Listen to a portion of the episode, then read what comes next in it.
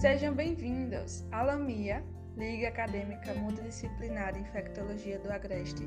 Tenho o prazer de iniciar o segundo LAMIA Podcast. Eu sou Bruna Oliveira, estudante do sexto período de Medicina da UFPE-CAA e atual coordenadora científica da LAMIA. E hoje estarei apresentando a nossa segunda edição do LAMIA Podcast. Olá, pessoal! Bem-vindos ao segundo Lamia Podcast. Eu sou Monique Farias, estudante do quarto período de Medicina da UFPS-AA e ligante da Lamia.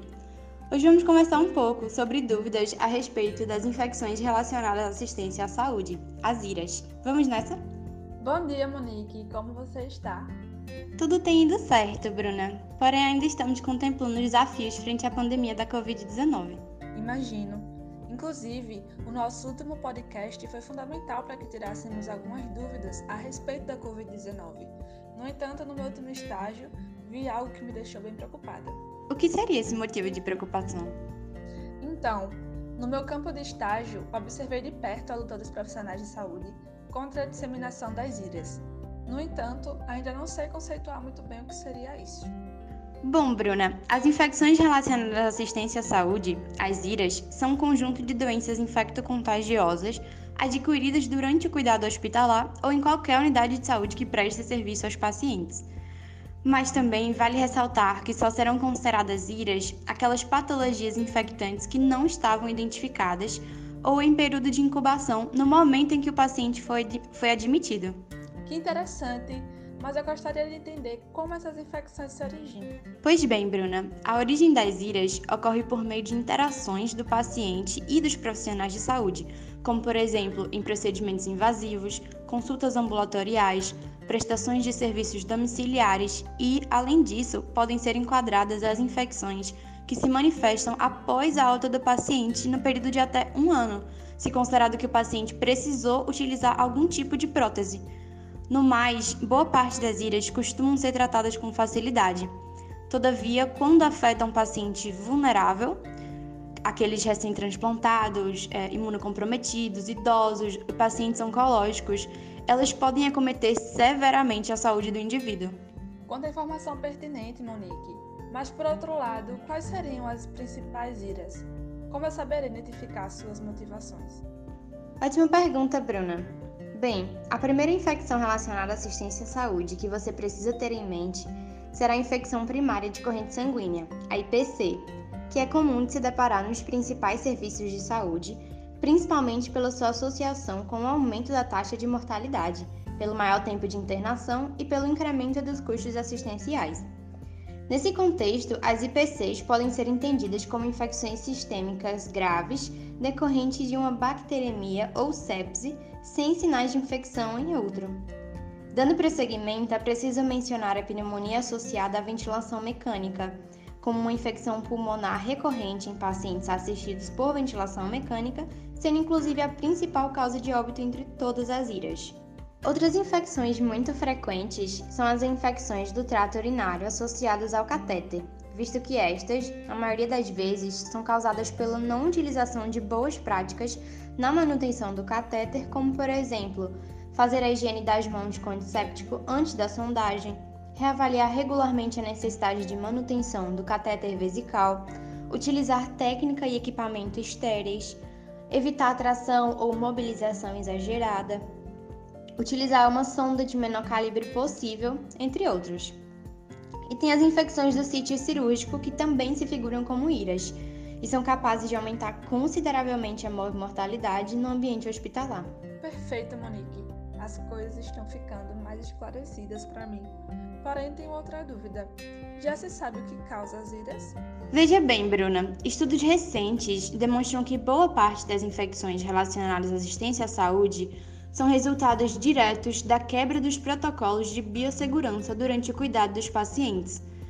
Ou seja, a higienização equivocada das mãos, o uso indiscriminado e empírico da antibiótico terapia, a não efetividade dos protocolos assistenciais, mas as contaminações ambientais podem ser mencionadas como as principais causadoras das iras. Nossa, eu não tinha ideia de que esses seriam os principais motivadores das iras.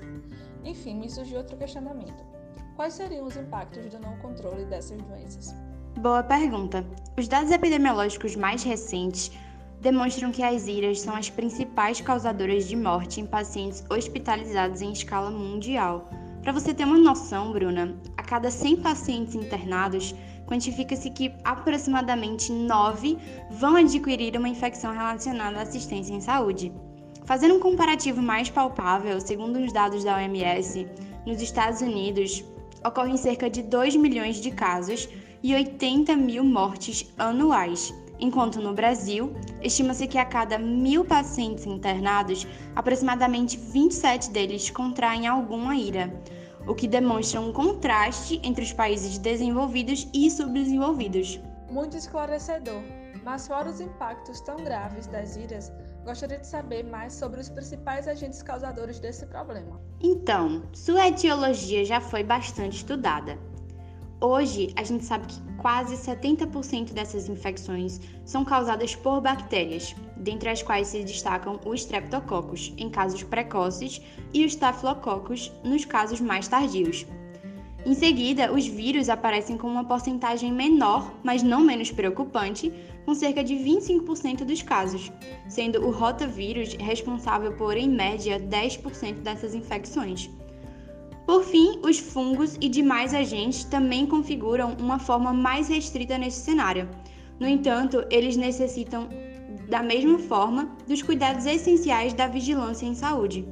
Nossa, os patógenos são bem diversos.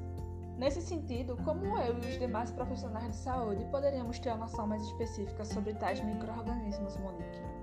Bom, Bruna, o primeiro aspecto a ser considerado é que nós precisamos nos ater às principais infecções relacionadas à assistência em saúde, oriundas das bactérias gram-positivo, como por exemplo o grupamento dos estafilococos, como o aureus, o piógenes e dos enterococos em geral.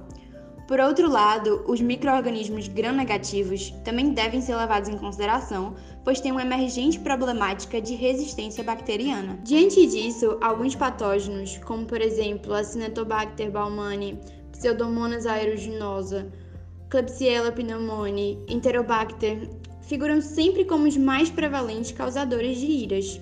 No mais, também é de suma importância mencionar alguns fungos relacionados com boa parte das iras na atualidade, como aspergillus, a Candida cruzi, a Candida lusitani e o Torulopsis glabrata, visto que eles são bastante complexos de se combater no ambiente hospitalar.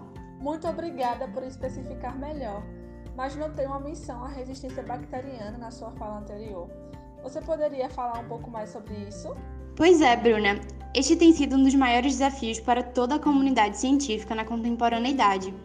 Logo, quando mencionamos a resistência bacteriana, estamos nos referindo às bactérias que possuem a capacidade de sobreviver, mesmo quando são utilizados antibióticos coerentes para tratar determinada doença. No entanto, no ambiente hospitalar ocorre uma espécie de resistência provocada, visto que os microrganismos que habitam esse ambiente estão expostos continuamente aos agentes antibióticos, o que facilita o surgimento de novas mutações capazes de conferir resistência bacteriana e proteção aos antibióticos antes eficazes. Quanto à informação, acredito que tenho mais uma dúvida, Monique. Qual seria a maneira mais eficaz que eu e todos os outros profissionais de saúde deveremos utilizar para evitar a disseminação das temidas ilhas? É simples, Bruna. Existe um consenso de que a profilaxia mais eficaz para o controle e prevenção das ilhas em todos os serviços de assistência à saúde é a prática correta de higienização das mãos. Essa medida, além de atender todas as exigências dos órgãos regulamentadores da vigilância em saúde a nível global ainda contribui para a melhoria da eficácia na prestação de atendimento aos pacientes.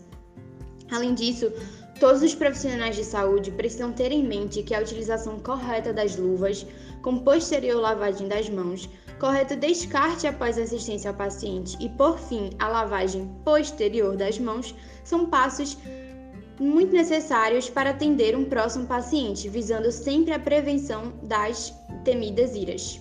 Nossa, eu não tinha ideia que uma medida aparentemente simples seria tão eficaz. Nesse contexto todo, eu só tenho mais uma dúvida, Monique. Qual seria a maneira mais correta que eu posso utilizar para higienizar as minhas mãos e prevenir a disseminação das iras? Ótima pergunta, Bruna. Inicialmente, todos devem higienizar as mãos antes e depois de entrar em contato com os pacientes, pois assim estaremos retirando microorganismos passíveis de transmissão. Além disso, é muito importante que seja realizada a asepsia das mãos de imediato antes de qualquer procedimento em indivíduos internados. Ainda muitos se esquecem, mas no caso de risco de exposição a fluidos corporais ou até mesmo após a retirada das luvas e dos demais equipamentos de biossegurança, é fundamental essa higienização, proporcionando assim o autocuidado, o cuidado com os demais e com o ambiente hospitalar. Por fim, mas não menos importante, sempre que ocorrer o contato com áreas próximas ao paciente, também é de extrema importância a devida higienização das mãos. Assim, com essas precauções, podemos efetivar um combate sólido às iras. Então, Bruna, ficou ainda alguma dúvida? Não, não, Monique. Você foi muito clara em todas as suas respostas. Enfim, espero que esteja mais claro e que todos tenham adquirido ótimas estratégias de combate às iras. Por hoje foi isso. Não esqueçam de compartilhar essas informações. Quanto mais gente puder ouvi-las, mais estimulada estará a prevenção das iras. Surgiu alguma dúvida? Comenta aí, logo logo a gente vai te responder. O segundo Lamia Podcast foi produzido por todos os membros da Liga Acadêmica Multidisciplinar de Infectologia do Agreste e narrado por Bruna e Monique. Voltaremos em breve com mais um Lamia Podcast para vocês. Abraços! Esse podcast foi produzido baseado no Manual de Medidas de Prevenção de Infecção relacionada à assistência à saúde e contou com complementação de outras literaturas nacionais e internacionais dos temas propostos.